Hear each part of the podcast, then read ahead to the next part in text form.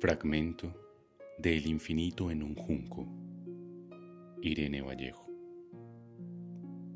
De niña creía que los libros habían sido escritos para mí, que el único ejemplar del mundo estaba en mi casa. Estaba convencida, mis padres, que durante aquella época de su vida eran gigantes espléndidos y todopoderosos, se habían ocupado, en sus ratos libres, de inventar y fabricar los cuentos que me regalaban. Mis historias favoritas que yo saboreaba en la cama, con la manta hasta la barbilla, en la voz inconfundible de mi madre, existían, claro está, solo para que yo las escuchase. Y cumplían su única misión en el mundo cuando yo le exigía a la giganta narradora más. He crecido, pero sigo manteniendo una relación muy narcisista con los libros.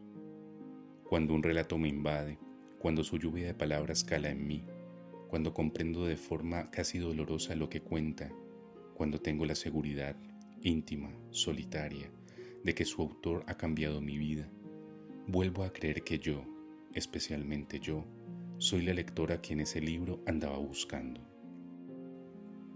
Nunca le he preguntado a nadie si siente algo parecido. En mi caso, todo se remonta al país de la infancia, y creo que hay un motivo esencial.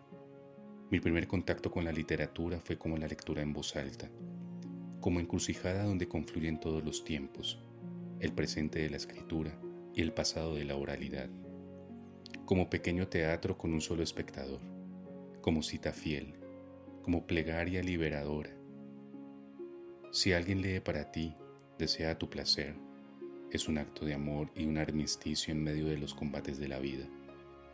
Mientras escuchas con soñadora atención el narrador y el libro se funden en una única presencia, en una sola voz.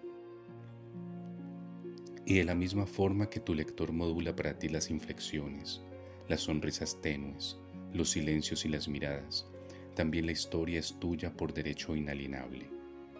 Nunca olvidarás a quien te contó un buen cuento en la penumbra de una noche.